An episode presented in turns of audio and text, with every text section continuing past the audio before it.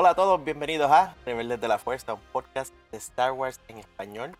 Mi nombre es Armando y en la versión de Felices Fiestas, porque estamos en celebración, no necesariamente es el Día de la Vida, porque eso fue en noviembre, pero para todos aquellos que celebren, ya sea Navidad, Kwanzaa, Hanukkah, aunque no celebren nada oficialmente, felices fiestas y bienvenidos a nuestro podcast en el día de hoy. Tengo el placer de acompañarme en esta ocasión festiva, uno de los panelistas clásicos aquí, los voy a dejar que se presenten ellos. Seguro, Carlos Jamírez desde el oeste tejano, aunque ya lo saben, aquí festivo hoy, disfrutando de eh, la feliz Navidad para todos. Miguel Candelaria Cádiz, bien emocionado, lleno de festividad por dentro. Hey, saludos a todos. Aquí Edwin Rivera Potín, que me tienen aquí en el cuarto oscuro. Que los espectros así tienen que aparecer de la nada. Y fue la aparición sorpresa de Potín. Es como la estrella especial en, en, en el show que no sabes qué va a salir y de repente, ¡uh! ¡Sorpresa! ¡Ah! Te tocó de estrella especial, Potín. Eres el estrella del show. Ya no es parte del, del elenco regular, ahora es estrella invitada. ah, oh. ya, Mira, que era que yo me preparé, mira, estoy aquí en mi cuarto de colección. Cambié mi oficina, ahora lo tengo en mi, cuarto de colección y pueden ver algunas de mis figuras. Y algunos, hay uno, hay unas por ahí que tienen que ver con lo que vamos a hablar de hoy. Se ve bien, se ve bien. Pero hay que abrirlas del paquete, Potín, hay que abrirlas. Sí, sí, hay que sacarlas. Las figuras hay que abrirlas, Potín. Ponerse a jugar con ellas. un, un outbox. Antes de hablar del tema, que obviamente los que nos escuchen ya saben cuál es, porque es el título del podcast, tenemos la pregunta del episodio y la de hoy es fácil. Todas las semanas yo sigo diciendo que la de hoy es fácil, pero verdaderamente la de hoy es un tanto fácil. Y dice, ¿quién es el MVP de la Alianza Rebelde y por qué? O ¿Quién es el jugador más valioso? ¿Quién es el número uno de la Alianza Rebelde y por qué? Lo que piensan, les doy aquí un poco de detalles adicionales que nos dicen los rostros famosos de la rebelión fueron Luke Skywalker, Leia Organa, Solo, Chewbacca y Lando Calrissian, pero muchos otros también hicieron sacrificios para detener al Imperio. Es posible que la Alianza Rebelde no hubiera ganado sin Artuditus, Citripio, Mon Mothma, Tog Herrera, sin Erso, Cassian Andor, Body Rook, Era Sindula, Sabine Wren, Ahsoka Tano y muchos más. Y les recuerdo que estamos hablando de la Alianza Rebelde o nada post regreso del Jedi o nada previo a Clone Wars o algo así. Alianza Rebelde puramente. Vamos a empezar con Potín, de tiempo que no contesta la pregunta semanal. Adelante. Mira, para mí eh, el almirante Akbar fue importante en, ser un líder en esa última batalla en el retorno del Jedi, en contra del imperio y en momentos claves en los que ellos estaban ya, se veían derrotados, tuvo que tomar decisiones importantes de seguir luchando y para mí fue clave y para mí es un MVP. Claro, hay otros personajes muy importantes, pero para mí él tuvo mucho que ver en, en que ganaran esa batalla final. Oye, ese es buenísimo, Postín. Bravo, ¿no? En verdad que ni se me había ocurrido, pero sí, el, el tipo estaba allí demostrando valor en Endor, especialmente cuando estaban en la trampa que le extendió el emperador. Eso, buenísima. Va a ser difícil superar la tuya, Potín. Vamos con Club. Bueno, bueno, tú diste una lista grande ahí eh, en introducción y Potín dio uno muy bueno también, pero yo, yo me tengo que ir con la clásica, Leia Organa. Para mí Leia es, el corazón de, la rebelión eventualmente y desde que empezó con jobar los planos de, bueno, con mandar los planos en Arturito a, y que trataran de salvarlo y siempre estar ahí haciendo y después como senadora eventualmente y todo lo demás, e, e, ella es la rebelión para mí. Ahí con Cádiz. Fíjate, es que tanto como ustedes dicen, pero para mí que fue Chubaca. Chubaca estuvo en los, en los momentos muy primordiales cuando pusieron a Han en, Carbonato, que fue quien piloteó el Falcón, también cuando estaban en el retorno de Jedi en la batalla fuera de, en la atmósfera de Andor, que él estaba con Lando. Así que yo pienso que sí, y también en New Hope, que también se quedó sin medalla, porque supone que eso fuera él que tuviera la medalla, ¿verdad? Pero creo que sí que en los momentos clave, Chewbacca, dicen aquí, step up y tomó cargo. Oye, que esa también, es buena. Yo, el mío de por sí es uno que conocimos hace poco y es Lucen Rael. que a él lo vimos en la serie de Cassian Andor. El tipo demostró los sacrificios que tuvieron que hacer en el principio de la rebelión, donde tenías que esconderte y tal vez crear esta personalidad pública versus la personalidad privada y el tipo estaba bregando desde las oscuridades y él no tenía miedo de hacer los sacrificios que fueran necesarios para que la rebelión arrancara. De hecho, podemos recordar el monólogo que él hizo que dijo, comparto mis sueños con fantasmas. Y es simplemente de todas las personas que habían muerto antes de él y luego de él. No sabemos ni siquiera el destino de él porque después no lo volvemos a ver. Estoy seguro que tal vez en esta segunda temporada de Andor lo vamos a ver hecho cadáver, pero gente como él, que fueron los pioneros junto con Mon y aunque no me guste decirlo, son guerreras, sin ellos no hubiese habido rebelión, sin ellos Leia Organa hubiese sido otra senadora.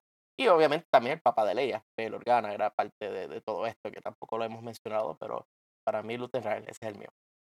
Habiendo salido de nuestra pregunta, el tema de hoy del podcast, porque como estamos festivos, es el Star Wars Holiday Special o el especial festivo de Star Wars. No quiero decir el especial de Navidad porque no es el especial de Navidad, la palabra no, Navidad no está en el título y de por sí lo que se celebra durante la costa es el Día de la Vida o el Life Days. Clon, yo sé que a ti siempre te gusta poner aquí los detalles técnicos de lo que hablamos en el podcast, o te voy a dejar a ti que nos hables un poco de la parte técnica de esta historia. Seguro, pues el especial de, Star Wars salió al público un glorioso 17 de noviembre de 1978. Solo ha salido en televisión una sola vez. Fue tan y tan y tan bueno o tan y tan desastroso que lo dieron una sola vez eh, en, el 78. Tiene una duración de 98 minutos, gente. hay 98 minutos que o perdieron en la vida o ganaron, pero por ahí va la cosa. 97 minutos muy largos. es la cosa, más o menos. Tiene su, tiene su momento. Y fue transmitido en el canal CBS. Tenía un presupuesto buenísimo para aquel entonces, de un millón, más de un millón de dólares para producirlo. Y eh, ahí quedó. Con un millón ya ven lo que se puede hacer. Se lo robaron. Sí, y en su momento, ese día que salió, tuvo una audiencia de 13 millones de personas. 13 millones de, personas lloraron esa noche al ver esta cosa. Porque otra cosa, sinceramente. La cuestión es que, como tú dices, 13 millones de personas tuvieron la oportunidad de ver eso directamente. Hoy día no es algo que sea tan accesible en el sentido de que no puedes ir al Disney Plus y verlo. Si vas a YouTube, fácil, lo encuentras. A la misma vez estamos celebrando 45 años de esta película, de 1978, 2023. Lo que pasa es que el detalle interesante del Star Wars Holiday Special, como mencionaste, Clon, fue que solamente salió una vez. Este episodio del podcast es el episodio que George Lucas nos dijo no hagan. De todos los episodios del podcast que pueden hacer, no hablen de esta cosa. Exacto. Porque el mismo George Lucas se la zapateó desde tal vez el otro día que salió la película. Tal vez antes que saliera. Este es el episodio justo y necesario, porque aquí es que somos los rebeldes. Estamos en rebelión con el episodio. No, fue toda una rebelión y sí, estábamos pensando qué buen episodio podíamos traer en un día como hoy, 25 de diciembre, que es cuando sale este episodio y qué mejor que hablar del Star Wars Holiday Special, que es esta, mm, es esta, ah, no sé, esta película que todos los fanáticos hardcore de Star Wars saben que existe, pero hemos aprendido gracias a tal vez George Lucas, a Lucasfilm y a, todo eso, a, ignorar su existencia, a no recordarlo tan siquiera. Y para serles sincero, para preparar este episodio fue la primera vez que yo vi el Wars Holiday Special. Conocía de elementos del Holiday Special y todo. Había visto imágenes, sabía de que estaba vía Arthur, por ejemplo, de las Golden Girls en, en eso, pero nunca me había sentado a verlo. Y una vez me senté a verlo, decía que bueno que no me había sentado a verlo, pero eh, yo... Eh, fue una experiencia religiosa ver el especial de, Navidad. Yo sé que Clon eh, de nosotros yo creo que es el que más positivo ha estado en cuanto a su reacción de, de verlo. Cady tuvimos que prácticamente darle terapia para que pudiera tan siquiera pasar del minuto 10 del episodio, porque un poco más y, se da un batazo en la cabeza y para tener amnesia. Pero, Otin, una, una pregunta. Yo sé que nosotros tres acá, eh, y yo, no lo habíamos visto. ¿Tú lo habías visto? Pues fíjate, yo no, no recuerdo que lo había visto completo así, lo había visto tal vez en pedazos. No sé si es bien difícil porque pensando en el 78, en el cual no había ningún tipo de contenido de Star Wars después de la película, primero que no, no me extraña que 13 millones de personas se conectaron. Y bueno, nada, hay elementos ahí que salen, que hemos visto luego dentro de, del canon. 13 millones de personas sintonizaron. Ah, perdón, sintonizaron, claro, no. Pero anyway, eh, eh, no, nunca me había sentado a verlo tampoco así completo. sufrí también, sufrí también, pero, pero tengo algunas cosas positivas que decirle eventualmente. Para los que nos escuchan, que tal vez están por curiosidad, como este tipo de cosas que, aunque no es placentera, hay que hacerlo una vez en la vida, por lo menos. Aquí en el episodio vamos a hacer lo que hemos hecho antes, vamos a entrar en detalle de nuestras impresiones según veíamos el episodio, las diferentes partes, bueno, no el episodio, la película, las diferentes partes y todo eso. Pero yo diría que dale la oportunidad por lo menos una vez y no lo tomen como canon porque no lo es. Nunca lo ha sido. desde el momento que salió no lo era. George Lucas desterró esto de su vida antes tan siquiera que saliera no lo cojan en serio, simplemente algo por diversión y por lo que fue. Y ahora mismo, una audiencia 2023, creo que lo tomamos desde unos ojos completamente distintos a tal vez una audiencia 1978. Y de por sí es como hasta interesante ver esa visión que tenían de una familia futurística en los 70. Y de hecho, algunos de los elementos que tú ves hoy día dices contra, para el 78 eso era como que, wow, imposible. Y hoy día es como, es normal comunicarse por, por Zoom prácticamente, que es lo que estaba haciendo la familia de Chewbacca, hablando con Luke Skywalker o con Leia. En aquel momento era, eso es imposible, y hoy día es como que, ah, ok, sí, eso es normal. Pero si uno lo ve desde ese punto de vista, como que, wow, esta era la visión del futuro, es como que interesante. Sí, yo tengo una amiga que yo tenía unas discusiones con ella en cuanto a películas malas, y ella me convenció que hay que ver películas malas también para poder criticar, así que piensa que uno, bueno, que es bueno o malo o no, yo creo que es importante como quiera verlo. Y hay, hay unos elementos que entran dentro del canon eventualmente y es interesante. Yo agradezco que eso fue hecho el mismo año que yo nací, así que no, tuve la oportunidad de verlo gracias a, a mis papás y a mi mamá que me, me hicieron para el año 78. Es bien difícil, es difícil de digerir demasiado. Y yo como estaba ahorita comentando fuera del aire con, con nuestro amigo Clon, yo creo que en ese tiempo yo, inclusive cuando estaba menos de edad, yo creo que ya habían salido las otras dos películas, así que esa de Navidad como que no me hubiese llamado la atención para nada de verla. Y nunca me dio. La vi por presión de grupo por ustedes. Me deben esa a los tres. Me deben 90, 96 minutos, 97, 98 minutos que perdí de mi vida. Me lo deben ustedes tres. Hicimos ver Clone Wars, que era bueno, y ahora hicimos ver el Holiday Special. Bueno, no, no me, no me he quejado de Clone Wars, me he quejado de Rebels. Pero este. Por eso, Cali. Ese es el detalle. Una de Cali y una de arena, te toca. Claro, claro. esa, esa de arena fue. Te has quejado de Resistance un par de veces, eso sí. Oh, sí, Resistance. Bueno, sí, dos y dos, ahí está. Y ni hablar de, de Noobs. Estamos en balance ahí, de dos y dos. Está bien. Sabes que ganaron, pero me deben esos 98 minutos. Estoy buscando aquí mercancía del, del especial para regalarle a Cadi. Va directo para el zafacón. Vamos a ir a la parte positiva. Clon, como la persona que le vio el lado bueno al especial, cuéntanos ahí tus impresiones generales. Bueno, vamos a aclarar de que yo admito de que si yo hubiese visto esto en el 78, lo hubiese categorizado como tejible, malísimo.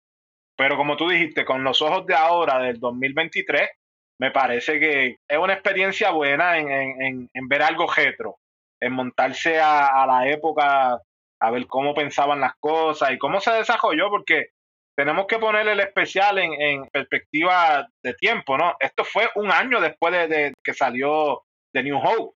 Al año, todavía no había salido ni Empire Strike Back y ya estábamos teniendo este especial. So, no había este lore tan desarrollado como lo tenemos hoy, pero era el comienzo de, Star Wars, de las cosas que nos gustan tanto.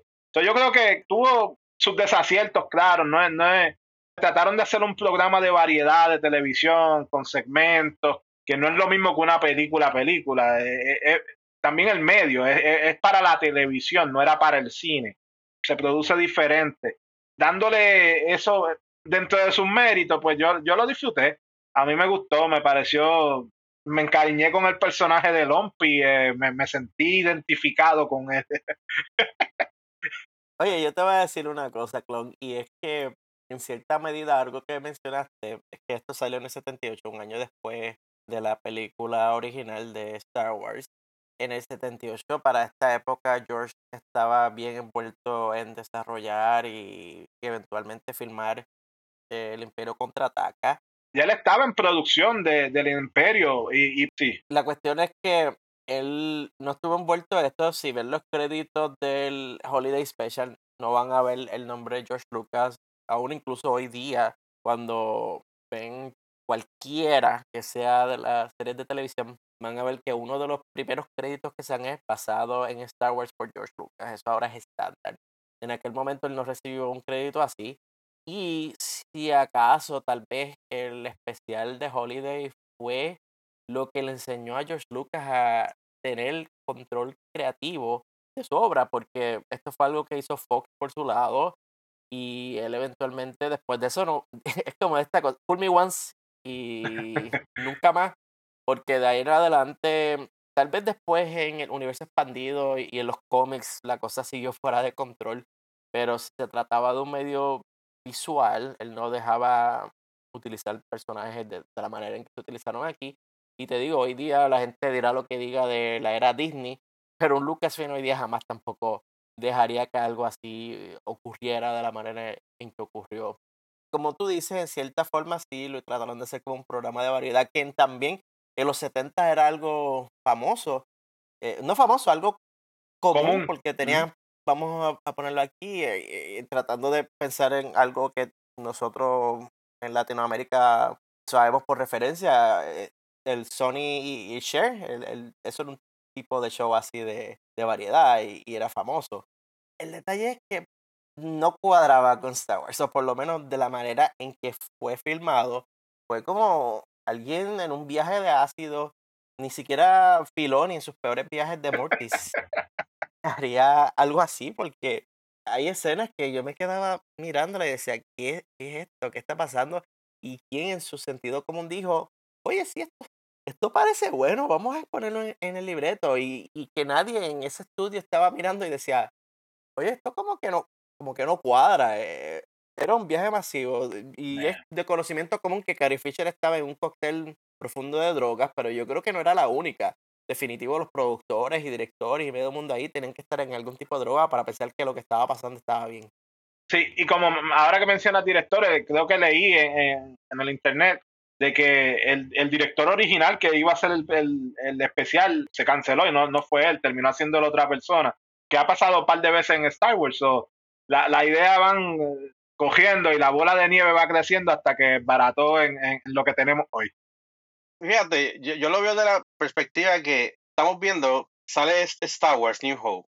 La película en ese momento fue lo más grande, increíble que había hubo en el cine, revolucionó los efectos y esta gente lo que estaba buscando oportunismo para eh, estirar el chicle. Totalmente de acuerdo, muchos elementos que fuera de lugar. No sé si ahorita cuando entremos un poquito más en detalle, eh, hay unas cositas interesantes que podemos discutir, pero yo creo que, como ocurre cuando sale una película buena, hacen dos más, aunque sean malas. y esto fue un ejemplo de ese tipo de comportamiento de los productores. Los productores de televisión, porque no de la película Star Wars. Vamos, vamos a hablar del especial. Vamos hablar de, de esa experiencia religiosa que fue darle play, ver primero que nada desde el principio. Sientes como que estás viendo Star Wars, pero como que no estás viendo Star Wars.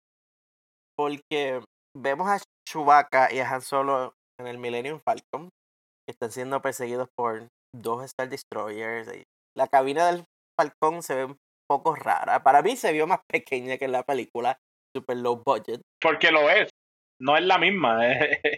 Sí, parece que la original la tenía George Lucas en el estudio allá en Londres cuando estaba haciendo el imperio contraataca.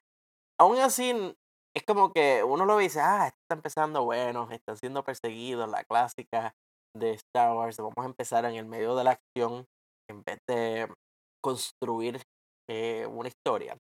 Vemos entonces que el diálogo comienza con Chewbacca, convenciendo a Han Solo de que no dar la vuelta porque van a ir a ver a su familia para celebrar el Día de la Vida. Hoy en retrospectiva todos sabemos lo que es el Día de la Vida. Estoy viendo esta película hoy decía, ah, Life Day, eso es lo que es Life Day. Pero fue oficialmente la introducción a, ese día que hoy, es famoso, que hoy tenemos mercancía todos los años sobre Life Day. Esta es la, la primera vez que se mencionaba eso. Y de ahí es que empiezan las cosas a irse eh, por debajo del precipicio. Porque hacen la presentación de actores bien televisión setentosa, ochentosa.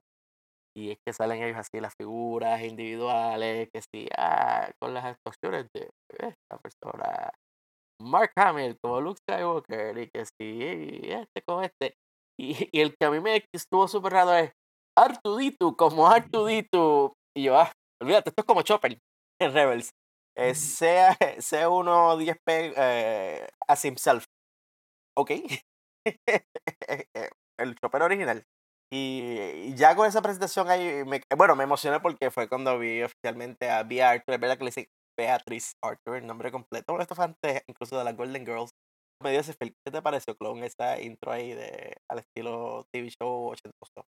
No, me remontó al pasado. O sea, y no solo en inglés, es el tipo de presentación de la época, porque si recordamos, por ejemplo, el chavo del, del 8, con Enrique y fulano de tal, y fulano de tal. Él, esa presentación. Es cierto, clásica televisión. era, era la presentación de, la, de televisión clásica. el detalle de, de, Arturito, como Arturito, me pareció interesante porque en realidad en la película ah, era una persona dentro de él, igual que de Citripio es una persona dentro pero para el especial no tenían a la persona y lo usaron como un, un robot solamente. eso por eso es que dice como él y no mencionaron a, la persona. Y Chopper aceptó. Chopper sí. Hubiese sido bueno que Chopper hiciera una aparición en, los, en el especial de los 70 y de Filoni hubiese estado vivo. Bueno, ya hubiese subido el like. Chopper hubiese aparecido ahí. hubiese sido un poquito mejor de, de ver, un poquito mejor de masticar. Pero. Sí, porque hubiesen habido dos o tres crímenes de guerra. Exacto. No vimos, no vimos ni un ni un blaster disparar, no vimos el lightsaber, no vimos nada de eso. Que Chopper hubiese hecho nada de Y nos dan también el anticipo de que va a haber un dibujo animado. Ya pronto hablamos un poquito más del dibujo animado, pero en esta primera escena de presentación de los actores es que vemos oficialmente a Boba Fett por primera vez. Luego, cuando sale la escena del dibujo animado es que conocemos más de él, pero ya desde el principio nos están dando ese adelanto de que tiene algo por ahí. De la presentación súper setentosa, ochentosa, es que vamos a Kashyyyk también por primera vez. Importantísimo porque Kashyyyk se ha convertido en algo que hemos no solamente leído o visto, hemos jugado en, como en la serie de, de Jedi, Fallen Order, Survivor y todo esto, donde físicamente uno ha caminado en Kashyyyk. Esto fue lo que sentó las bases para Kashyyyk. En el Fallen Order que caminamos el árbol de la vida. Exacto. Aparte que, que subir el árbol de la vida. Entonces, estamos viendo que esa base comenzó aquí y que incluso esa manera exterior, por lo menos aunque se ve súper animada y fea en el Holiday Special, sentó la base como se ven los hábitats exteriores, no tanto interiores, pero exteriores de Kashyyyk. El interior de la casa fue lo que ya como que eh, porque es bien humano, es bien para las personas que alguna vez hayan ido para Disney en el Reino Mágico, en Magic Kingdom, hay una uno de los juegos, una de las atracciones que se llama el Carrusel del Progreso, Carrusel of Progress, y hay una parte que es la familia del futuro y es casi como si estuviese metido en la atracción de, Disney. Si ves la historia de esa atracción, esa visión que tenían en ese tiempo de cómo se vería una casa futurística en la parte de adentro, eso es lo que nos dan ahí, porque no es como hoy día, vamos a suponer, cuando vemos Andor, que vimos la casa dentro de, de la mamá de Andor. Tú la ves y sí, tiene unos elementos que es como que de una casa, pero no, no tratan como que súper de, vamos a adaptar todo lo que hay en una casa hoy día y ponerlo en la casa de, de Andor o la casa de, de, vamos a suponer, de, Cyril, que la mamá hacía, le, le, daba el cereal, pero hasta el contenido del cereal era diferente, incluso a la casa de, de Luke. Eso iba a mencionar yo ahora, que pues hicieron la casa de los tíos de Luke y como que se fueron bien por la tangente en la casa de la familia de Chewbacca, demasiado. En este caso sí, porque yo veía la casa y decía, ah, ok, como es una casa. Y dentro de esa casa es que conocemos entonces la familia. Oye, pero yo quiero una casita de esa en el árbol. No es una casa cualquiera. Ah. Es una casa en el árbol. No, ya Cady dijo que él construiría una casa en un árbol y le tiene hasta nombre a la casa. La, la Cadilín era Cady. Exacto, la Cadilín. en medio de Guaraguao. Ah. Esta es la casa del árbol original de nosotros. Pero el detalle también que saca a uno de, de la familia de Chewbacca y de la casa de Chewbacca es que hace falta como que unos títulos. Porque yo personalmente, yo no hablo Chiriwuk. Chiriwuk es el idioma de los Wookiees. Y es constantemente la comunicación entre ellos en Chiriwuk. Y es simplemente sonidos. Y uno se queda como que, mm, ok, Hoy día ya uno está mal acostumbrado a, ver los subtítulos en Star Wars de las traducciones, pero es como que vamos a traerlo ahí. Que... Y el mando, y una cosa también que se vio fue que como que humanizaron mucho a la familia de Chewbacca, se veían como que humanos peludos, ¿sabes más nada? O sea, no se veían muy salvajes ni esas cosas, estaban como que bien humanizados. Por lo menos nos dieron una familia extendida, porque no solamente la esposa o la pareja de Chewbacca y su hijo, también es el papá de Chewbacca. Eh, porque tenemos a, a, Mala, que es la, la pareja, tenemos a, a, Lumpy, que es el, el hijo, y tenemos entonces a Ichi, que es el papá. A mí los ojos de, de Lumpy me sacaban como que me daban como que escalofríos cada vez que los veía. No sé, no, no podía procesarlo. Eh, eh, mi, mi, cabeza se iba en círculos cada vez que salía Lumpy. O... Los dientes, ¿no? Los ojos era lo que me tenía mal. A mí yo decía, oye, pero esa es la boca de él de verdad. Me pregunto si, si usaron un niño, niño o niña o alguna persona enano. Era una mujer. ¿Era así? ¿Tú crees que sí? Bueno, no, no es que creo, lo, lo leí. Lo, era, era, una femina que hizo de, de Lumpy. ¿Femina niña o adulto enano? No le busqué la edad. No, ok. Lo que te puedo decir es que era una femina. Eh, no importa si era niña, si era adulta o si era adolescente, mm, como diría en inglés, freak out. Me tenía mal, me daba estrés.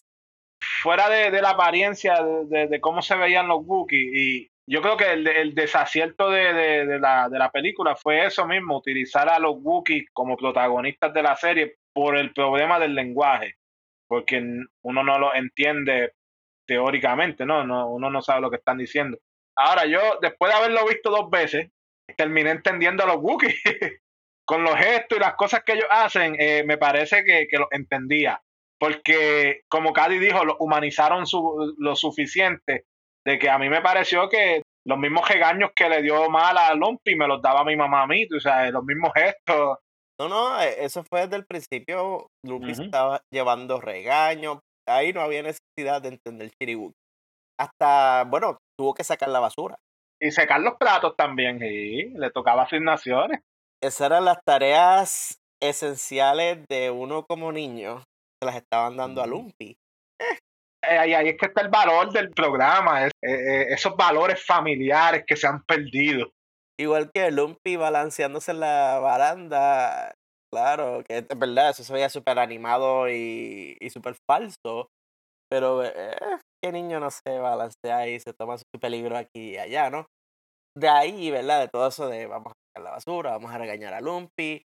Lumpy pasa hacia el holoteo o la holomesa y hace algo que yo viéndolo, primero yo estaba como que, ¿qué es esto? ¿Qué cosas raras es esto? Pensé en Clon, porque de la nada sale un circo humano. Cirque du Soleil, sin ser Cirque du Soleil, aparece de la nada ahí. Y yo, ok, al clon va a decir, esto es lo más grande que ha ocurrido en Star Wars. Eso es lo, tú lo has dicho, es lo más grande. Hicieron esa escena para mí. Yo no, esa era la escena que yo no sabía que existía y me la, estaba, y me la había perdido.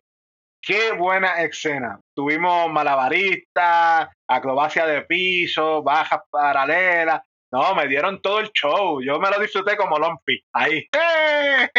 Oye, Clon, como catador oficial de circos, porque como hemos mencionado antes en el podcast, Clon aquí ha ido a un sinnúmero de circos. Me gusta, me gustan los Eh, circos. cuéntanos, cuéntanos, ¿cuántos chocolatitos le das al circo? No, ese, ese tiene unos cuatro por aquello de que era en holotable y todo. Eh, le faltó unos eventos más de altura, pero es, es bueno, es bueno. Circo Soleil quién? el tipo de show que yo estoy seguro que tú tendrías en tu, en tu holotable en tu casa, tendrías ese... Seguro que sí, seguro. Oye, pero ¿viste cómo, cómo se pone el holotable, verdad? Era un cassette de radio normal. Que, o sea, el, el throwback fue genial. Eso es Cirque du en este caso. porque Fíjate. Pero me gustó la tecnología que lo transportó de, de la mesa en pequeño al de momento grande. Como que, bueno, te tiene un elemento extra también para verlo mucho más cerca. mientras todo esto pasa, mientras Lumpy ve su circo, mientras Lumpy limpia los platos, la pobre mala está tratando de buscar información de Chewbacca, que es un irresponsable. Mm, No aprendió la lección de los jóvenes Jedi de comunicarse con su familia. Ella está hasta buscando control de tráfico para ver si hay una nave acercándose. Tienen hasta como un televisor escondido en su casa, como que en el estante se abría así hacia el lado y ahí estaba el, el La comunicación de contrabando, porque son rebeldes. Sí, ¿no? Y eso la llevó directamente al primer gran cambio de la parte familiar, porque ya habíamos visto a Han Solo y habíamos visto a Chewbacca. Aquí es donde entonces vemos a, Luke Skywalker junto con, como mencionó Clon, R2D2, el vacío. Le pusieron a Luke Skywalker como 10 libras de bondo de maquillaje, porque parecía como un payaso, o incluso parecía como si Luke hubiese estado muerto y lo hubiesen embalsamado y le hubiesen puesto maquillaje en el ataúd. Yo sé que él había tenido el accidente de tráfico poco antes y que le habían reconstruido la cara, pero, hermano, se fueron super hardcore en, en ponerle maquillaje encima en la cara. O sea, parece un Ahí está el detalle, todo fue por el accidente, pero de que parece, parece hasta personaje de circo. Sí, yo creo que tenían un problema de luz también, en general. Definitivamente el maquillaje es una cosa, pero también la, la luz no, no hace sentido como normalmente en una película. Y, y eso pasa luego también en otras escenas. Pero también en beneficio. los ojos se le veían diferentes. Era una cosa rarísima, porque a él lo que se le fastidió fue la nariz y uno de los cachetes, no los ojos. Y los ojos se le veían como que, ah, ok. Estaba hasta raro verlo. Y, y ¿verdad? Eh, Luke eh, sirve como este personaje de vamos a empezar a brindar esperanza hacia Mala, diciéndole ah, que si Chewbacca nunca se ha perdido un, un Life Day, aunque acaba de conocer a Chewbacca. Yo no sé cómo él sabe que Chewbacca nunca se ha perdido un Life Day. Pero nada, la calma un poquito y, y aunque en realidad hubiese podido sobrevivir si no hubiese habido una escena con Luke suplicándole a Mala que sonriera. Y yo como que, Luke, no lo hagas tan awkward, ah, sonríe. Y yo como que, ah, pero Luke, y es que lo hizo de una manera tan creepy. Si no hubiese sido por Artu, que por lo menos estaba haciendo su travesura estaba aparatando la cosa, yo en ese momento hubiese estado en depresión. Artu fue hasta ese momento en especial de Holiday. Artu había sido lo mejor y el mejor cambio. Cady, cuéntame cuando viste a tu héroe Luke Skywalker. sinceramente. Pues mira, me chocó que cuando se estaban comunicando con él, como que, no sé, él, para mí que en, New Hope él entendía a Chewbacca, pero acá estaba como que, ¿qué tú dices qué? ¿Cómo es? Y estaba como que tratando de adivinar. Me recuerda a mi mamá a veces cuando yo hablo con ella que no me escucha bien y trata de adivinar lo que yo digo. Así que estaba como que Luke estaba así mismo, sé que ¿que Chewbacca qué? ¿Qué es esto? Porque estaba como que le enseñaron la foto en uno y dice, ah, tú estás hablando, ¿quieres saber de Chewbacca? Y yo, ok, ¿para qué te van a llamar más que para decirte hola? ¿Sabes? Está esperando que saliera el líquido por la oreja. El líquido ese que le echan a los muertos cuando le quitan la, la sangre. Yo esperaba que te a liquear de tan embalsamado que estaba. Pero sí, se veía raro, se veía muy raro, no sé, se veía muy raro. Se veía raro, sí, esa es la que, que se veía raro. Sí, salimos de la escena traumática de ver a Mark Hamill de la manera más rara que ha salido en su vida. Volvemos a- al comunicador con la familia y mala. Nos llevan a un, en inglés es Trading Post Wookiee Planet T. O Una tienda, es una tienda, una, como dice, un general store. una tienda en el planeta C, que no sé qué es eso. Un Imperial ahí está de compras. Tiene una voz que casi no va con su figura porque es como que súper profunda, pero el tipo es un zángano ahí, un idiota. Y tenemos al vendedor que es Sound Dan, que comienza con su discurso de que ver mi identificación, que fue un buen recordatorio de esta famosa escena en Star Wars donde llegan Obi-Wan y Luke, lo primero que le piden es identificación. Y el tipo está vendiendo las quincallas que hay, incluso hay un acuario de bolsillo que mm, también yo estaba como que... Les quedó brutal. Me quedó brutal. ¿El acuario de bolsillo? Sí, luego que me gustó fue el acuario. Y yo decía, mmm, es bonito. Todo esto ocurre, pero así de la nada, Mala empieza a hablar. Y es como que ¿Qué habían estado haciendo todo el tiempo? Mala estaba simplemente observando esta interacción entre el imperialista aún por el lado y de repente decía, hola, voy a presentar. O él estaba ignorando que Mala estaba conectada. Me gusta que sí, que como que hablan en código, porque claro, hay un imperial aquí, no podemos ir directamente al grano de lo que estamos hablando. Y el imperial compra un, como un acicalador que hace de todo, porque puede hasta leerle el código penal imperial, pero también le cepilla, no sé, el cabello. Es como que es un, un cuchillo suizo, pero así calador. Un cepillo multiuso. Oye, pero ahí nos dan otra referencia a, la película cuando él se refiere a, a, a Chewbacca como la alfombra, ¿no? El, el, shaggy carpet. Es lo que dice en inglés. Que es una, una referencia y entonces dice de, que anda con Han lo hizo a mano solo, eh, pero en, inglés, Han solo, refiriéndose, haciendo la referencia. Eso, habló en, código y se entendieron. Y el Imperial se llevó el calador sin pagar. Sí, sin pagar. Oye, de nuevo, el Imperio apretando. Te digo, ese, Imperio malo. pero de ahí pasamos a Darth Vader. La única aparición del sí. Por lo menos nos dan una dosis de Darth Vader que dice que quiere buscar a los rebeldes, aunque sea yendo casa por casa en todo el sistema. No en el planeta, en todo el sistema. No pide mucho Vader, tantito irreal, pero de casa en casa llegan a la casa de Mala, que fue efectivo esta búsqueda que ordenó el señor. Le hace honor a, a las películas porque es continuidad, porque si vemos entre la New Hope y, el Imperio, él no conocía, sabía quiénes eran los rebeldes como tal, él está investigando y creo que eso se explora más en los cómics también cuando él contrata bounty hunters y todo para buscar.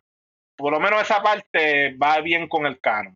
Sí, desafortunadamente luego de ver a Darth Vader, wow, ahora que hay en cuenta que acabas de decir, esa parte va bien con el canon refiriéndote a un segmento del especial Holiday. Desafortunadamente volvemos a, la casa de Chewbacca y de ahí pasamos a...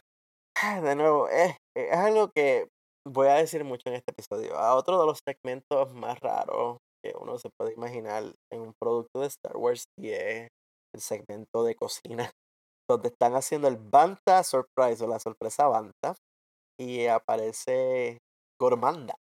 Gormanda es la cocinera que yo hubiese podido vivir sin conocer. Me imagino que fue inspirado en Julia Child, que en esa época era como que esta gran cocinera. Es una parodia a ella. Sí, era la, la anfitriona de un programa de cocina más famoso de. Bueno, todavía sigue siendo de las más famosas. Antes de que existiera Food Network y toda esta cosa, estaba Julia Child. Y es un hombre que hace de Goldmanda, es un drag, una persona en drag que también yo digo, para mí que de la manera en que lo incluyeron, incluso es algo que uno esperaría ver algo, eh, hoy en día que lo hayan hecho así en los 70, una persona en drag, es impresionante. Sí, yo creo que, que se adelantaron a su época ellos en tanto con haciendo, hacerlo así. Me pareció, a mí me gustó la, la cocina de ella, me estuvo cómica. sí, estaban tratando de empujar hacia la cómico. Steer, sí, Steer, Spear, sí tenía, el, sí, porque tenía como que el, el ¿cómo es? El wiki, la, la, cosa esta, y tenía la cuchara y estaba haciendo, y después salieran dos manos más, y tenía cuatro brazos. Eso sí, yo recomiendo si tienen algún tipo de estupefaciente, si tienen algún tipo de droga en su casa, eh, marihuana, alcohol, antes de verlo, ese es el momento para hacer eso porque, wow, e, es un viaje, es un viaje. Ver a Mala cocinando a la misma vez que Gorbanda con todos esos pelos de Wookiee en la olla. Y yo me imagino que tú comes en la casa de Chewbacca y ya tienes el hilo dental incluido en la comida. Pero mira, otra cosa también fue la olla que parecía, bueno, como decimos en el campo en Arecibo, este, una palangana, no parecía ni una olla de cocinar, parecía una, un, como un balde, como esto de, de mapear, parecía la olla. Una cubeta. Una cubeta, exactamente. Cubo de eso parecía, no parecía una olla de esas de cocinar. Bueno, pero es caché, estamos en el monte, eso es como ir de camping. So, eso la cocina está de Pero Sí, eso, se- eso sí se lo doy a Eh. Potín. Era apropiado para lo que había. ¿Sabes qué? Tienes razón. Claro, claro. Digo, disculpa, No, está bien.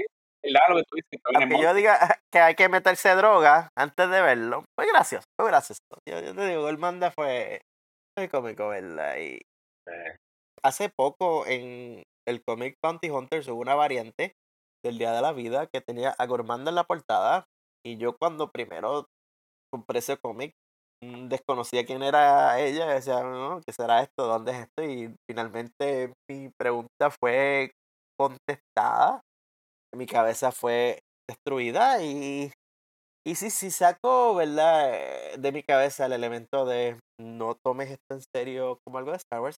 Eh, fue comedia. Da risa. Es comedia, es, es cómico, da risa y, y, y steer, steer, whip, con sonidito y bailecito y todo. Tenemos que incorporar un, un episodio de cocina. Había uno que había prometido hacer unas galletas por ahí. Pero mira, escucha, usted dice que fue una parte de comedia, pero ¿tú te imaginas esos fanáticos nuevos que terminaron de ver New Hope un año antes y estaban ahí, como dice, dándose en la vena, como, wow, Star Wars, y van ahí bien hardcore a ver ese especial y ven esa parte? Yo me imagino que saldrían con el corazón roto o algo habrá pasado, pero Dios mío, de esto pasamos a esto, ¿qué pasó aquí? Fíjate, no, yo ponte en la, en la mentalidad de un niño que vio la película un año antes. Yo no sé, en la mentalidad de un niño, nosotros estamos pensando como adultos. Y yo creo que es importante también ponerse en perspectiva de lo que muchas personas que disfrutaron Star Wars en ese momento eran jóvenes y, y niños. Para la edad era algo cómico y yo creo que era entretenido. Fue entretenido tal vez.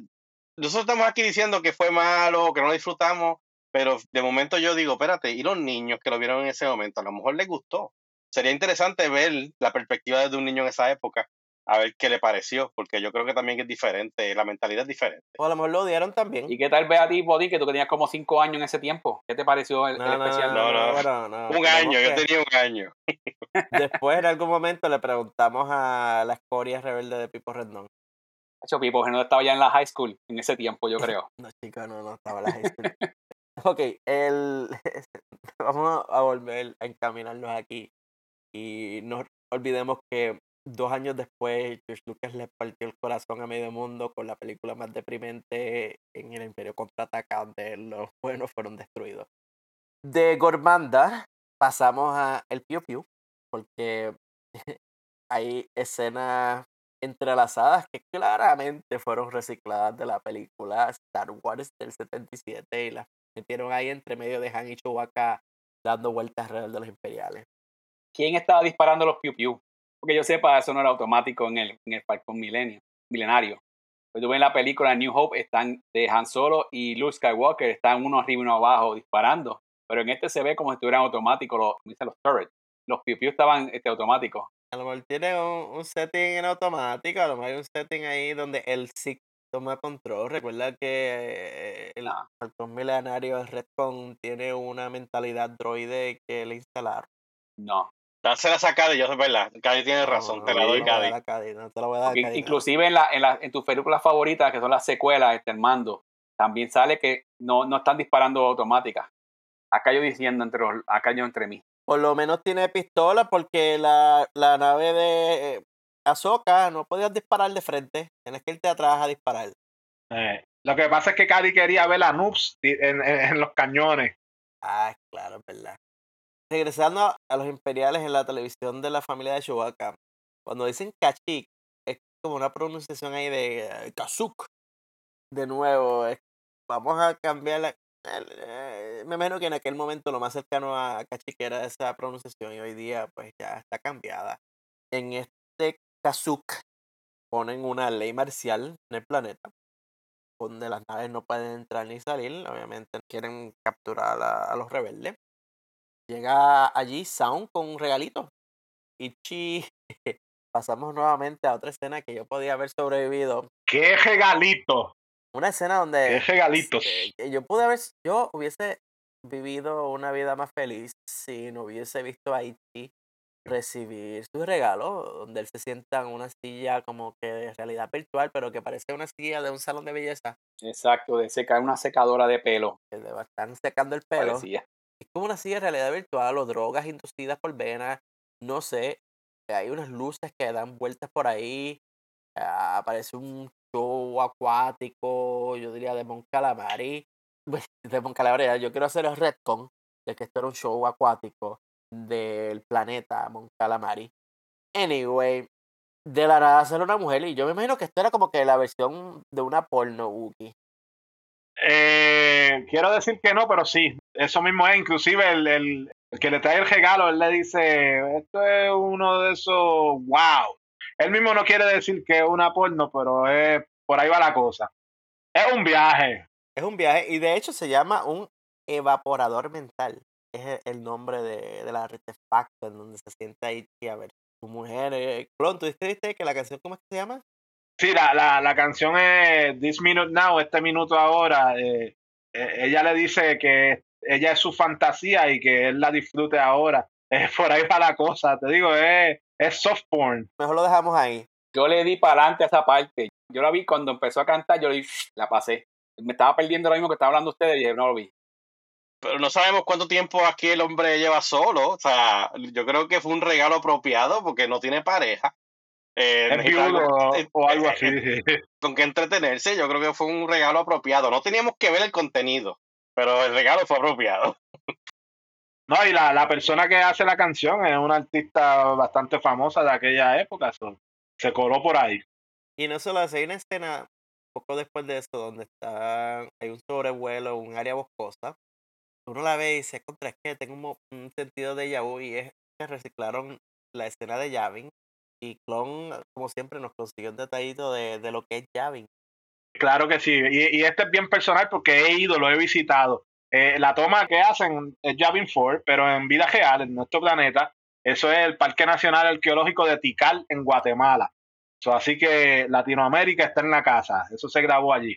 Oye, y otra cosa, ¿verdad? Porque después de esta escena donde sale Yavin 4 reciclado, es donde llegan los Stormtroopers a la puerta de la casa de ellos. Otra de los elementos interesantes de ver esto hoy día en YouTube es que ves los cortes comerciales o el momento donde iba a haber un corte comercial y te dan esta escena como que tan tan tan están los Stormtroopers y vamos a comercial. Y Armando, pero también acuérdate que antes de pasar esa escena de la parte volando por encima que reciclaron, salió Lea con, con Citripio. Oh, sí, ¿verdad? Leí AC Tripio. Mi mentalidad de cuando leí AC Tripio fue que ellos nos trajeron de vuelta al mundo de los vivos. Porque estábamos con la porno de Ichi y por alguna razón, ¿verdad? Leia insiste en hablar con Sound en esa parte, ¿verdad? Como Chewbacca y Han Solo no han llegado. Y, y yo no entiendo, ella, ¿será porque quiere hablar con alguien que hable básico? ¿O será porque eh, está en el patriarcado de tengo que hablar con Sound porque es el que va a cuidar de, ella? Sé, esa... Me gustó ver a Leia. A todo esto, Leia está haciendo sus taxes. No sé si te diste cuenta, pero ella está pagando sus taxes. Porque esa máquina es de contabilidad y cada vez que le da el botón hace el sonido de contabilidad cuando sale el ticket. Y yo creo que reciclaron una maquinita de esta y yo la veo como que está pagando sus taxes imperiales. Es canon ahora que hay que pagar taxes. Nada de esto. Ah, perdón, perdón. Esa primera escena de Leia no es muy relevante. Simplemente ella como que vamos a tirar el cambio por tirar, porque podemos. Y de ahí nada, pasamos a los Stormtroopers, un oficial imperial que ordena rastrear la casa completa en lo que consiguen información del Wookiee que falta. Porque ellos rápido ah, se dan cuenta de que esto es una casa de cuatro y solamente hay tres. Hasta el pobre de Swan tiene que entregar su identificación. Esta vez, de verdad. Pobre Lumpy lo están maltratando y todo. Ajá. Volviendo a lo de la identificación, la, la identificación se vuelve en, en algo recurrente durante el episodio, como tres o cuatro veces lo utilizan. Y pues es la broma de volver a lo que Obi-Wan, de no necesitas ver mi identificación. Y ahí, por ese dichoso imperial, por poco me le da a Lumpy. Y Maya por poco lo mala, por poco lo mata. Se iba a meter ahí, mire, no me toca el nene. Eso yo lo entendí y no, y no hablo Wookiee. Defendió a Lumpy y le salió lo de lo de Mamá Wookie. Ahí, A mí me hubiese gustado que le arrancara el brazo por lo menos, tipo, you know, Wookiee de verdad. Clásico a- a- acto Wookie arranca el brazo.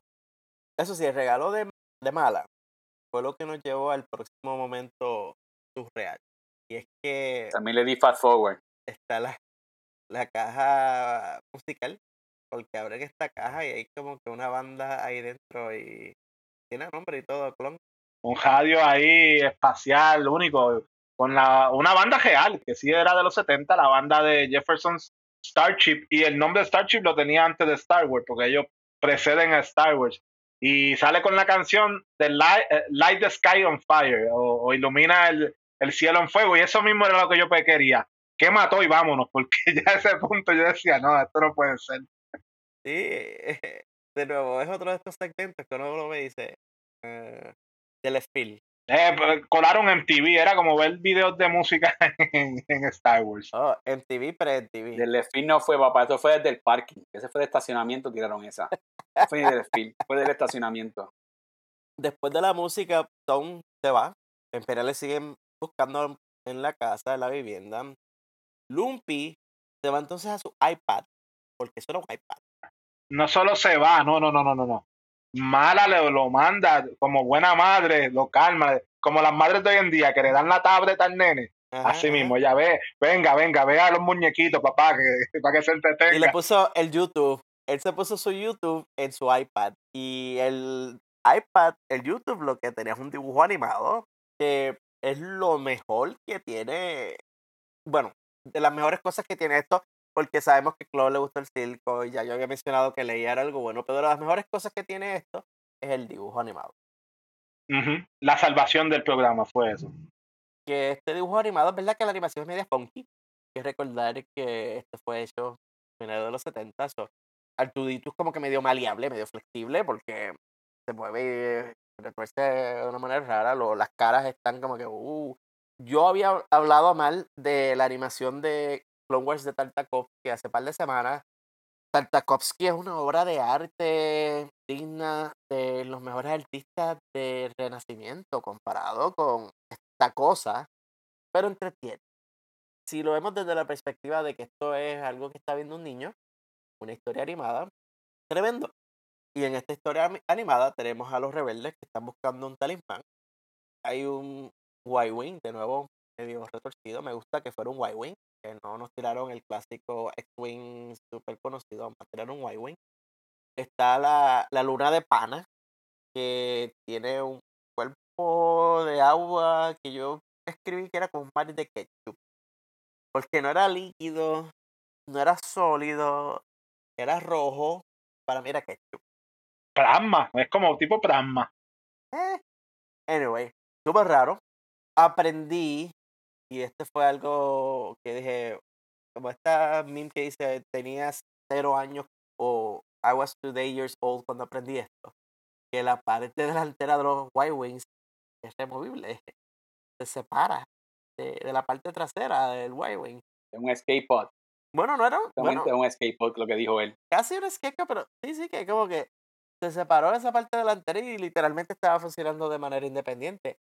Yo estoy tratando de recordar haber visto eso en canon moderno, esa separación del Y-Wing, y no me viene a la mente. De nuevo, como he dicho antes, el que yo no lo haya visto no significa que no haya pasado en canon moderno. Eh, hay muchísimos libros de Star Wars todavía que yo no he leído y hay muchísimos cómics que yo no he visto, pero no es algo como que, wow, me viene a la mente de un Y-Wing. Yo lo que sí creo es que eh, era el plan buenísimo para unos juguetes. Yo me imagino ya uno jugando con un juguete, separándolo. Dile ahí, Potín. El Y-Wing de los 70. Boba Fett aparece aquí que, uh, salvando la vida de ellos. Ah, Fue algo bello ver a Boba Fett saliendo, cabalgando. Inamigable, Oh, sí, no, no. El, mejor amigo. y cabalgando el dinosaurio o lo que fuera esto que él estaba cabalgando. Y él dice, sígueme amigo. O sea, una actitud súper positiva. Era como el monstruo de Lagones. Nessie, él estaba allí en el planeta del ketchup y, dice, no, yo, al imperio, no, yo, esta gente, yo no la paso. Y bueno, Boba Fett sale hasta la defensa de Luke luego y ofrece buscar una cura porque es que Han Solo se desmaya, Luke se enferman y él dice, ah, no, yo voy a ayudar, voy a buscar una cura para esto. Chewbacca los tiene guindados de las pies con las cabezas para abajo, que supuestamente es uno de los, de los remedios. Pues si tú ves también, el monstruo ese que estaba allí estaba comiendo lata, pues estaba comiendo la nave antes que llegara Boba Fett. Alimentándose de metal, sí. Sí, estaba bien demasiado. Y que entonces yo, todo esto viendo, y yo me lo creí, yo me creía que, que Boba Fett era bueno hasta que, eh, no, no, no, estaba trabajando para Vader y como que, ah, ok, ya, ya estamos hablando, ya esto es Boba Fett. Es verdad que se tiró el engaño, pero no verdaderamente, porque te digo, por un momento pensé, contra, ¿será que la introducción de Boba Fett era bueno al principio?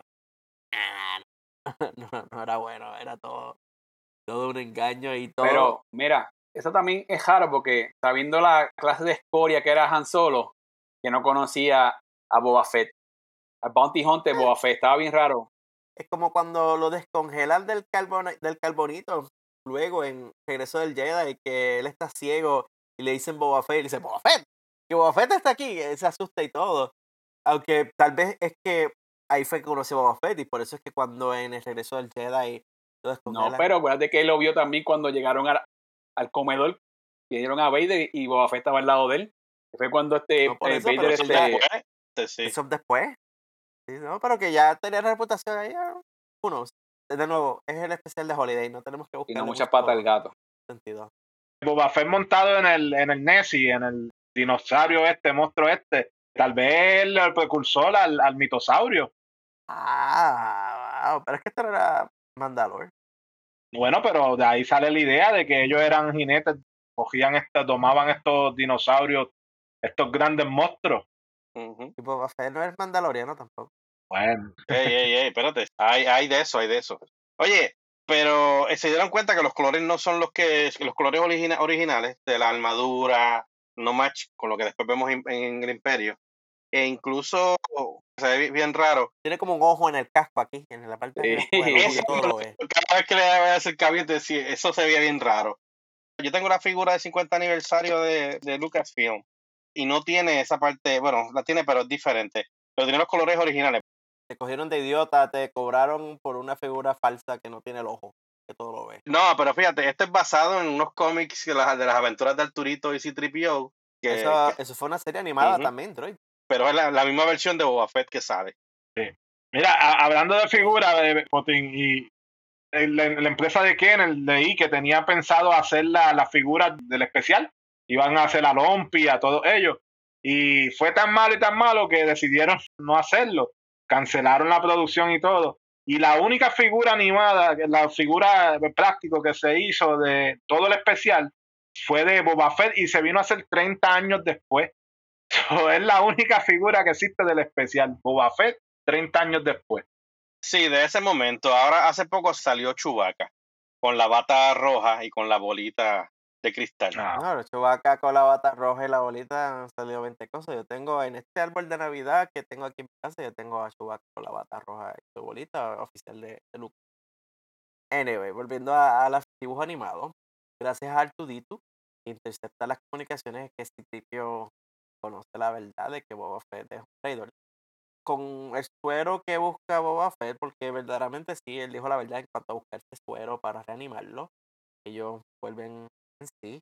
El mejor comentario que hacen es, Boba, eres un héroe y un amigo leal. Y yo por acá como que, ah, eh, es la única vez en todo Star Wars que alguien utiliza esa descripción de Boba Fett. Te salió la, lágrima, ¿verdad? Tiene una lágrima. Sino yo, ah, eres un héroe. Y yo, Luke, eres tan iluso como siempre lo has sido.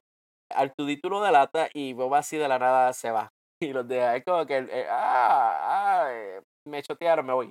Y yo como que, espérate. Pero si tú te fijaste cuando se fue Boba Fett, bueno, en la, en la se- sabemos ahora, pero la serie mandaloriana que ellos solamente como que brincan y, y el jetpack se activa. Él vino como que en la esquina, lo prendió en la esquina y ahí fue que se, que se levantó, se, se elevó.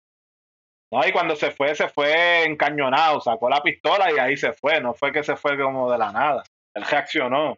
Sí, pero el Boba Fett que conocemos hoy día, el Boba Fett que ha salido en los cómics, el Boba Fett, incluso que vimos en la televisión, él hubiese tirado una batalla, hubiese tirado el, el oso este que dispara, que es como que los amarra, El lazo, y lo hubiese sí. guindado otra vez, y este, el Boba Fett de hoy día no hubiese huido así, porque ni siquiera lo estaban amenazando, es simplemente, ah, eres el villano, Yep, me voy. Me Pero voy. se llevó a nadie, porque acuérdate que habló con Darth Vader, para que se llevara aunque sea uno de... de- Por pero- eso, De bueno, gen, sí, pero, pero- está bien, pero de nuevo, no vamos a quitar- a buscarle tantas patas al gato, es- esto es por diversión. Sale Jar Jar Binks ahí y le pago a cualquiera que me diga que no. En la serie animada, en esa parte animada, sale Jar Jar Binks sentado en una esquina. Hay, hay un personaje ahí que se parece un montón a Jar Binks y en la parte que está Chewbacca en la puerta parado y hay alguien sentado con las piernas cruzadas. Ese personaje se parece a Jar Binks. so, Ay, potín, ay, potín. bien parecido, bien parecido. Potín, vete por ahí una esquinita, tomate la pastilla y No, yo creo que ya se la tomó porque como tú públicamente invitaste a la gente a usar droga, ya él la usó. Sí, sí, no. eh, eh, el espectro de nosotros es el mejor inventándose cosas así. Volviendo al mundo real, donde no hay. Lo voy a poner en, el- en el ex del Rebelde de la Fuerza. Pues el pobre Lumpy, cuando regresamos al mundo real, el cuarto de él está hecho un desastre y al pobre Banta se lo decapitaron. Por favor, Claude, no, no digas lo que escribiste, pero Imperial, hermano. Sí, sí. Me le destrozaron la habitación al Lumpy, tan bonita que la tenía, todos esos juguetitos. Oye, y, y, y cuando él lo vio, él cogió el pobre Banta decapitado y lo puso en la camita y lo ajopó. A mí se me pareció al papá cuando arregló a Citripio, que lo, lo arregló también con cariño. Eh, Ah, Yo vi, yo vi esa semejanza entre padre y hijo. Pues yo vi como que eso fue innecesario, todo lo que hicieron los, los imperiales, de verdad, en el cuarto de Lumpy. Fue como que bien innecesario, de verdad. No, para mí eso fue de lo más real. Cady, ¿tú nunca has visto estos shows de televisión donde hacen un- una búsqueda y lo primero Sí. que hacen los policías es baratarlo Yo todo? sé, pero lo, como también como que todo estaba encima y no tenía que hacer tanto revolú porque aquel, el imperial se estaba haciéndolo por, ya tú sabes, por chaval con J. Pues que en parte esa era la idea. Es ahí el detalle, esa es la cosa, Cali. O sea, Es hacer daño. los malos tienen que ser malos. Tú no puedes, tú sabes, tienes que, que hacer escante, tirar, destrozar. Voy a cuidadosamente buscar en el cuarto tuyo como buen imperial y te voy a poner las Eh, cositas de vuelta.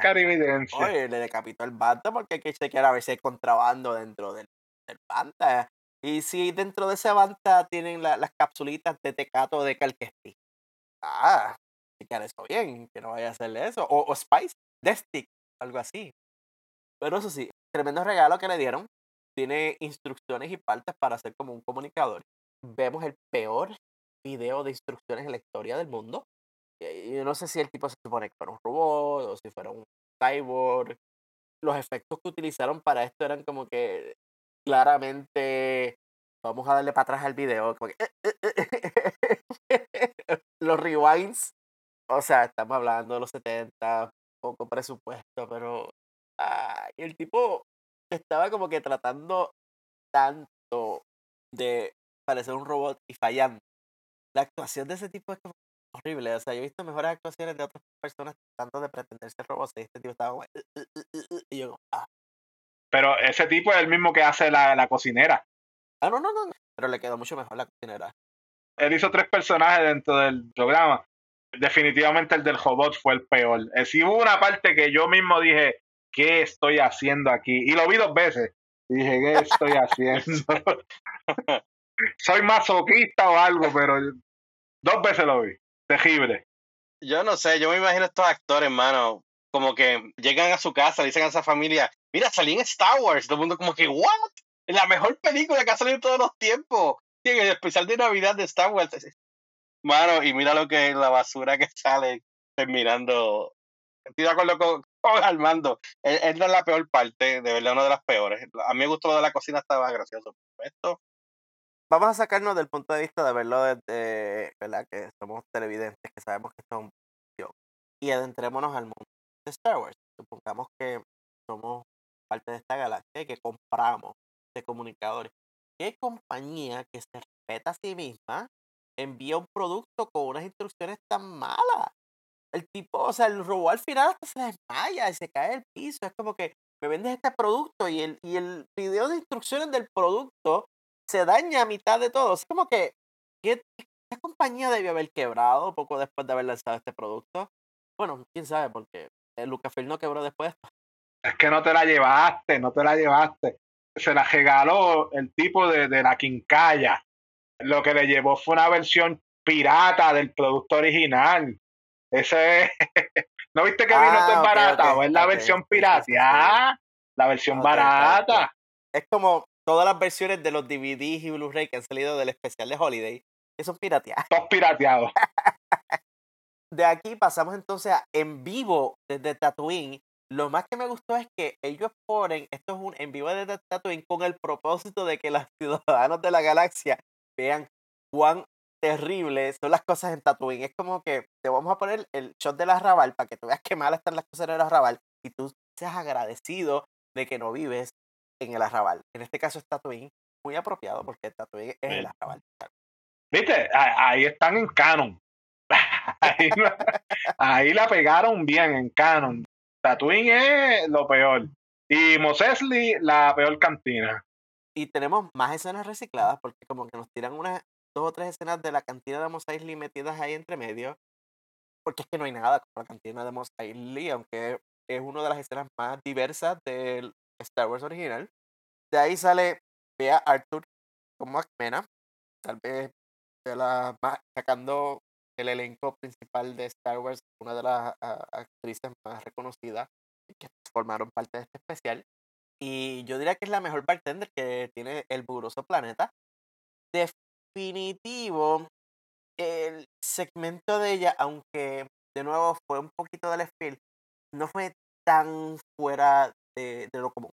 Porque desde el 77, cuando salió Star Wars, un elemento de las cantinas era la música.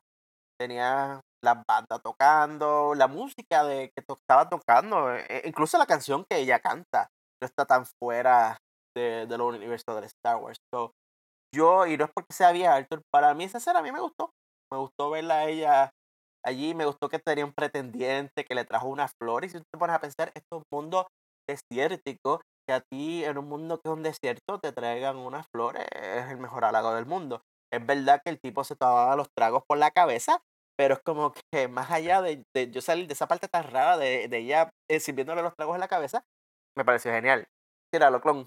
¿Viste? Que no hay Star Wars y no hay romance. ¿Te gusta el romance también? Eh, el episodio del 14 de febrero, coming soon. No, y va a incluir ahora a Acmena también. Seguro que sí.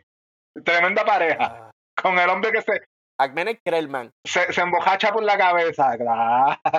No, a mis propias palabras, que esto fue algo que yo escribí en mis notas, el romance entre Acmena y Krellman es de lo más sentido que hacen todo el especial. Y eso es decir mucho, eso es decir mucho. Pero estas son las escenas que más sentido hacen. Fíjate, a mí lo- una cosa que me gusta de esta escena es la iluminación. Porque si vemos la cantina original en, en episodio en New Hope, hay mucha oscuridad y muchos de estos aliens están en la sombra, casi no se ven muy bien, con el propósito de ocultar ciertos maquillajes o la calidad del elemento de, lo que están utilizando, las prótesis, etcétera. Pero aquí vemos mu- muchos de esos personajes que la luz es, es- luz, se ve iluminado, se ve mucho mejor. Y muchos de estos aliens que lo hemos visto, lo que Clone Wars nos enseñó luego, que han expandido la historia. Ahí sí, como dice Armando, esta parte me gusta mucho porque conecta mucho con, con lo que es Star Wars y, y ese elemento es bien importante, pero nos da una perspectiva diferente porque la visión que tuvo George Lucas en la película, pues esto como que nos dio un poco más de, ah, vean todos estos personajes libres, y sin ese restraint, ¿verdad? Esa mm, visión oscura dentro de la cantina. Me pareció chévere. Que hay muchos personajes que salieron en la película que los trajeron para el especial. El demonio este con los cuernos y todo eso. No la rata, Sí. porque si no te cuenta, hay un ratón gigante ahí que yo no había visto antes. Sí, se parece a alguien que conoce. Sí. Anyway, eh. Ahí sí pusieron el quién es quién de, de todas las especies de Star Wars. Salieron casi todos. Y la canción, la canción a mí me gustó. el de- fue la parte musical de, de Star Wars. La canción, el título lo busqué también y se llamaba Good Night, but not, but not Goodbye. Eh, buenas noches, pero no adiós. Porque el imperio impone un toque de queda, la gente se supone que se vayan para sus casas, como toda buena barra, la gente no se quiere ir, porque como nadie se quiere ir, lo mejor que tú puedes hacer es Vamos a cantar.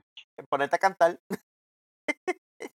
Pero me gustó que la canción después dice, ah, todos síganme, y fue como que el truquito de, vamos a poner a todos los borrachos a hacer la línea de conga, y tengo al bouncer recogiendo los, los vasos según se van metiendo por la puerta.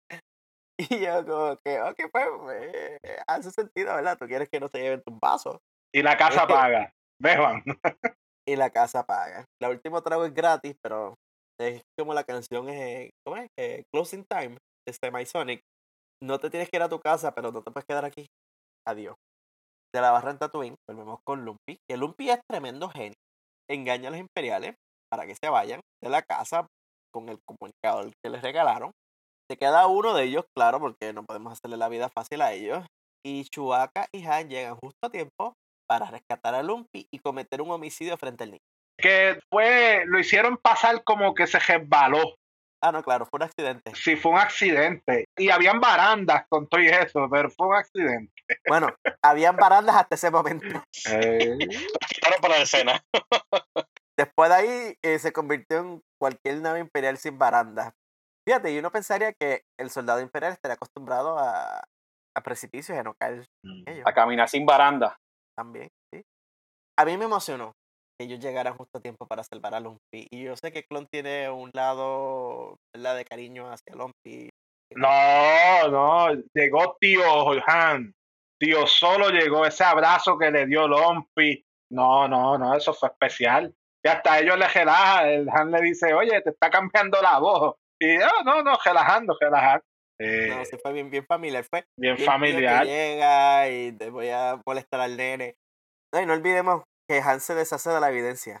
Ajá. matado, al tirar la, la pistola por el precipicio. Sí. Fuera de, de, de, de las bromas y de todo, tenemos que recordar de que Chewbacca tiene una, aunque eso lo crearon después, ¿no? Pero viéndolo ahora con lo que conocemos, Chewbacca tiene una deuda de vida con Han Solo.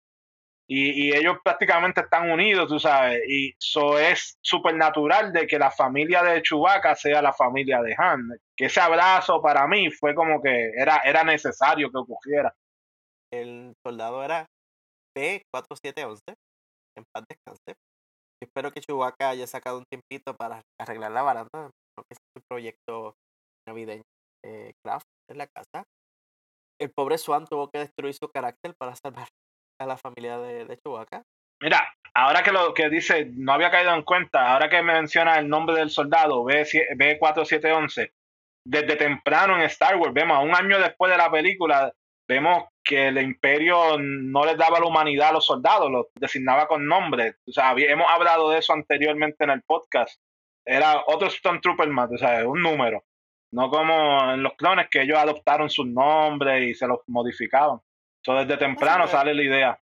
Pero esto fue continuando lo que ya había empezado, Ujú. porque la- en la historia de Star Wars ya, ya habíamos visto eso de ponerle números a ellos, o por lo menos ellos Sí. mantuvieron esa, esa tradición, no lo cambiaron. Ujú.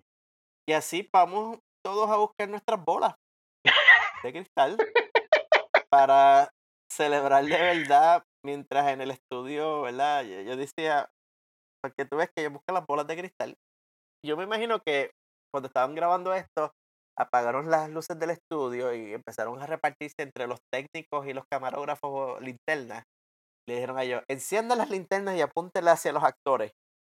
Vaciaron el almacén de los estudios de las linternas, las sacaron todas, porque fue el efecto más horrible de todo el especial, de ellos aguantando las bolas y las linternas y las luces. Eh, un momento de reflexión. Eh, Respetemos su religión. Fue un momento de reflexión. No, no, no. Fue un momento mágico. Esas son las esferas del viaje astral.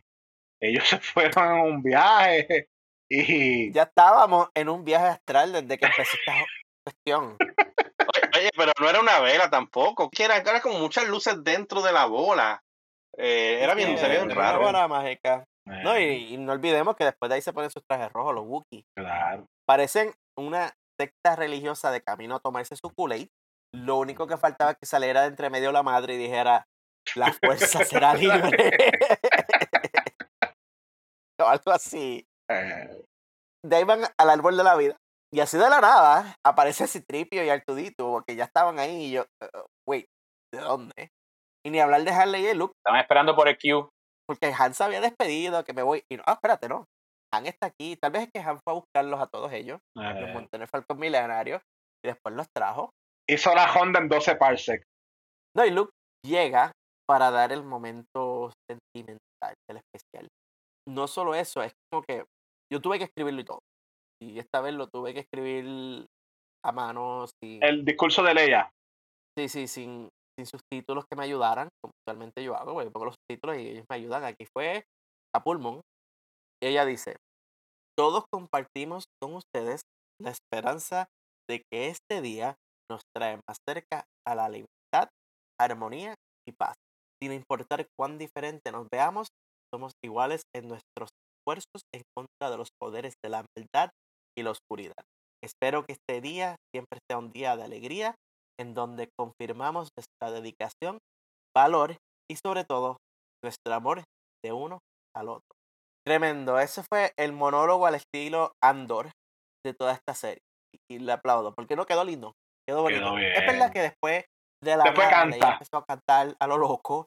Claramente Carrie Fisher se dio wow, buen cóctel de drogas antes de hacer este especial. Y yo no estoy diciéndolo por decirlo, es un hecho de que Carrie Fisher estaba bien metida en drogas en ese especial. Eso está en los libros que leen de esta historia. Eh, la canción no fue tan mala, pero fue como que medio. ah, La princesa Leia está cantando. ¿Por qué? A mí le di para adelante. No te perdiste. para. ¿Y por qué no terminar todo este especial con la música de cierre de Star Wars original junto a escenas de la película? Y es como que con Chewbacca, y yo para mí fue que Chewbacca estaba como que recordando su trauma, su PTSD de todo lo que había pasado, como en las películas de Vietnam, cuando los soldados empiezan a mirar hacia el vacío, o como cuando Cady empieza a mirar hacia el vacío, recuerda Irak, eh, ese era todo ese PTSD. Yo creo que era Chewbacca recordando y tirándose en una esquina, ¡Ah! el imperio es malo. No, y se sentaron en la mesa y se aguajaron las manos. eh, eh. Tenemos que recordar de que, de que un, un poco más y rezan un Padre Nuestro ahí. Esto es Life Day, porque parece que estaban orando. Yo, como que, por ahí va la cosa, exacto, de que recordar de esto salió antes de Thanksgiving en aquella fecha y, y aunque hoy día lo asociamos más con Navidad, en realidad era más con el Día de Acción de Gracias de los Estados Unidos. Por ahí va la cosa. bueno, porque es Holiday Special, no es el Christmas Special. Mira, y si se fijaron, antes de esa cena de la mesa, se sentaron todos.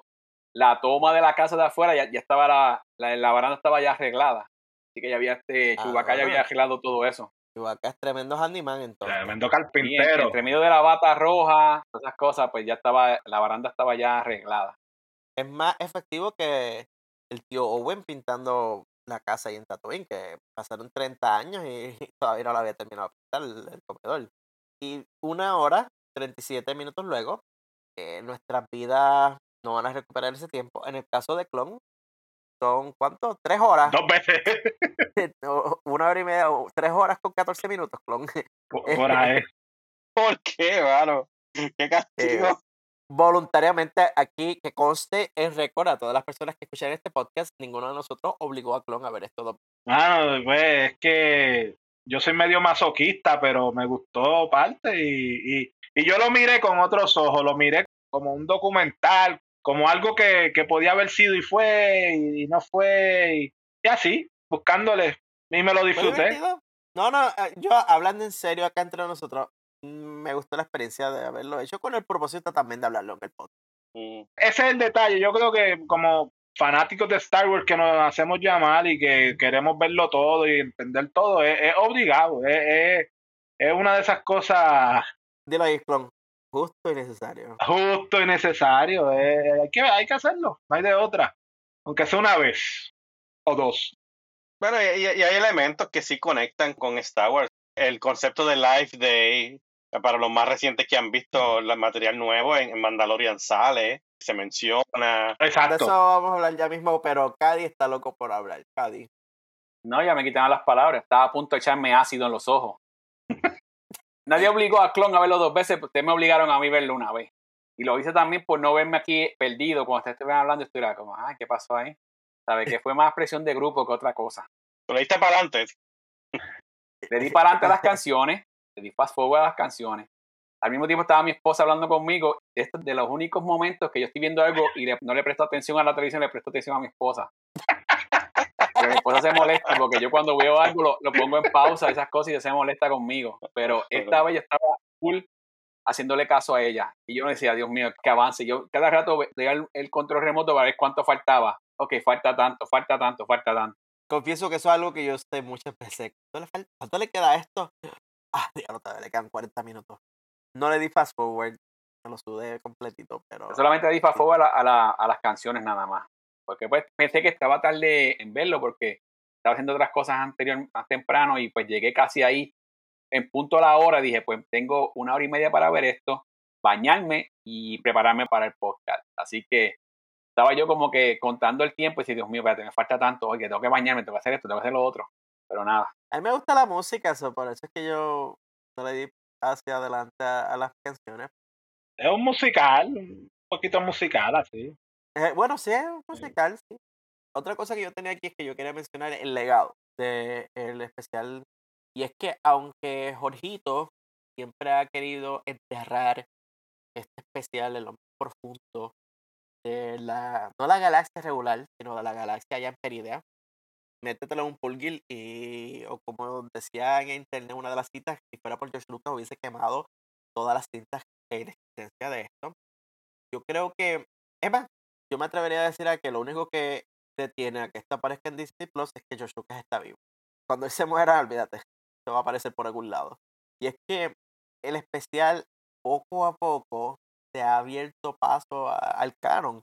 Es algo que hoy día Lucasfilm no niega que existe y es como que te dan el guiño de que, ah, sí, wink wink, sabemos de esto, no oficialmente decimos que existe, no lo vamos a poner en el Disney Plus, pero empezando con el, el Día de la, eh, de la Vida, el Life Day, como mencionó Potin, ha sido adoptado como el día festivo tradicional en la galaxia de Star Wars, que aunque también admiten que sus orígenes son en Kashyyyk, ha sido adoptado en otros planetas. En los parques de Disney, en Galaxy Edge, que es Batuu, se celebra Life Day. De hecho, en nuestra galaxia, acá donde vivimos actualmente, el Día de la Vida es el 17 de noviembre. Escogieron esta fecha por razones obvias, porque el 17 de noviembre fue que salió el especial Holiday. El especial. Hoy día, si tú vas al StarWars.com, el 17 de noviembre dicen Feliz Día de la Vida. Sale mercancía del Día de la Vida, todo es en esta fecha. También, si nos ponemos a hablar en cuanto al legado de los personajes, muchos de estos personajes poco a poco han hecho su camino hacia el canon. Tenemos el ejemplo obvio, Boba Fett. Boba Fett ya estaba destinado a ser parte del canon, como su origen ahí. Antes del el Imperio contraataca, estaba el Star Wars Holidays. Agmena.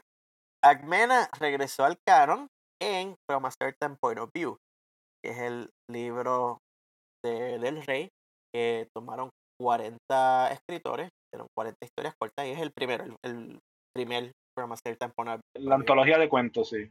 Ahí Agmena, la bartender, regresó al canon. La cocinera Gormanda también regresó al canon. En el caso de ella fue un libro que se llama Tales from a Galaxy Far Far Away, Aliens Volumen 1. No existen más volúmenes, no sé por qué le pusieron de título volumen 1, porque hicieron el volumen 1 y se quitaron.